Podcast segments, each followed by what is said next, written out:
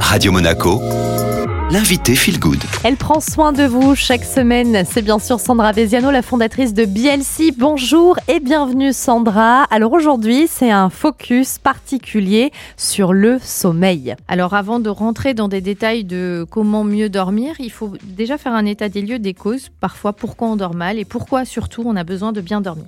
Déjà en France, un adulte dort en moyenne 6h40, ce qui est très peu.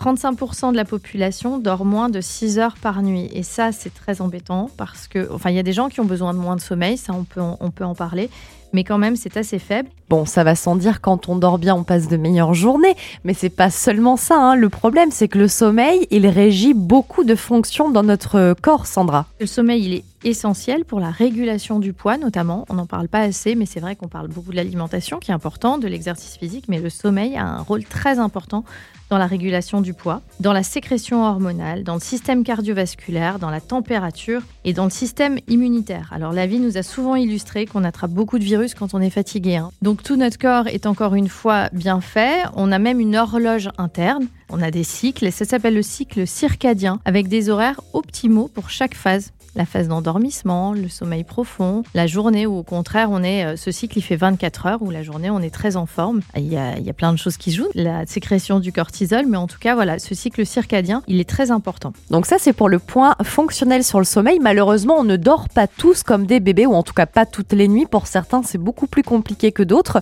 Euh, il y a beaucoup de facteurs qui entrent en compte dans la régulation de notre bon sommeil. Et oui, il y a beaucoup de facteurs. Hein. Il, y a, les facteurs environnementaux, effectivement. Il euh, faut, une bonne température dans la chambre, il faut de l'obscurité, il faut pas s'exposer aux écrans. Ça, c'est tous les tips pour bien dormir. Mais c'est une équation qui peut paraître complexe parce qu'il y a beaucoup de troubles qui viennent de plusieurs endroits.